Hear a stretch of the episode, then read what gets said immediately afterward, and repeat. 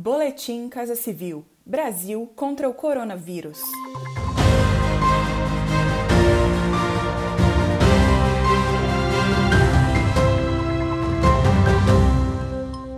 Confira as principais ações do governo federal nesta quinta-feira, 2 de julho, no combate à pandemia de coronavírus. O governo federal atua para garantir o tratamento a pacientes com Covid-19, assim como na realização de pesquisas para o combate à doença. A ação 500 Voluntários Já é uma iniciativa do Ministério da Ciência, Tecnologia e Inovações que busca pacientes infectados pelo coronavírus para participarem de estudos clínicos com o medicamento nitazoxanida.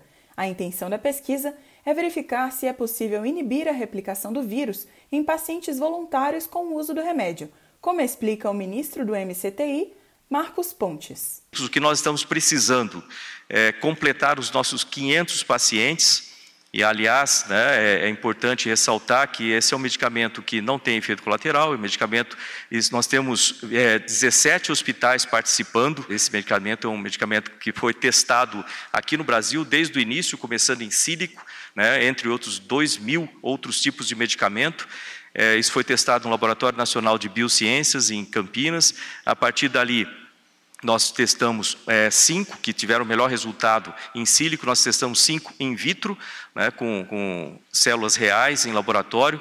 Desses cinco, a nitas, nitazoxanida se mostrou 94% efetiva na redução da carga viral, então ela passou para os testes clínicos, ou seja, feito um procedimento todo científico e nós teremos esses resultados muito em breve, assim que nós tivermos todos os pacientes. São alvos da pesquisa pessoas que apresentem sintomas da doença, como febre, fadiga e tosse ou a confirmação da Covid-19.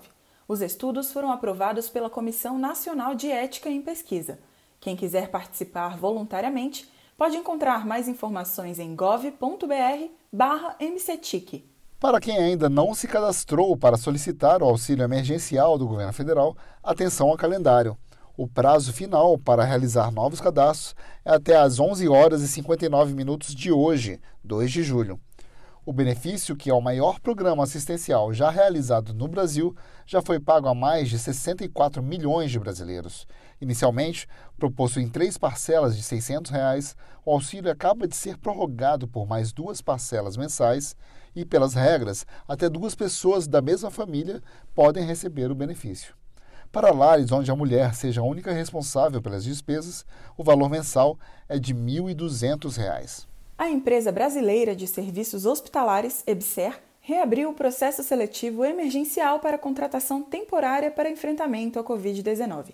A instituição é vinculada ao Ministério da Educação e tem como uma de suas funções prestar serviços gratuitos de saúde à comunidade.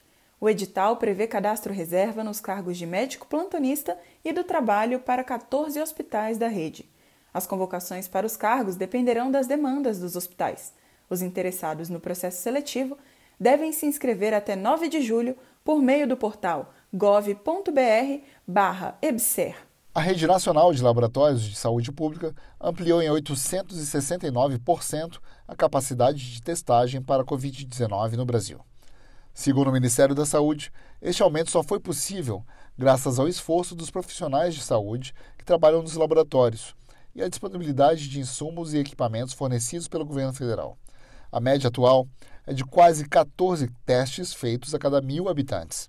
Até 30 de junho, foram realizados 1 milhão e 400 mil exames para detectar a doença por meio do exame chamado de PCR. Ações do governo federal para a expansão da capacidade de testagem continuam em andamento. A previsão de aquisição e distribuição de mais equipamentos, testes e insumos aos estados e municípios além de parcerias público-privadas para a realização dos exames de diagnóstico. Acompanhe estas e outras ações do governo federal por meio dos canais de comunicação da Casa Civil da Presidência da República. Acesse casacivil.gov.br e siga também os perfis no Spotify, YouTube e Twitter. Este foi mais um boletim Casa Civil. Brasil contra o coronavírus.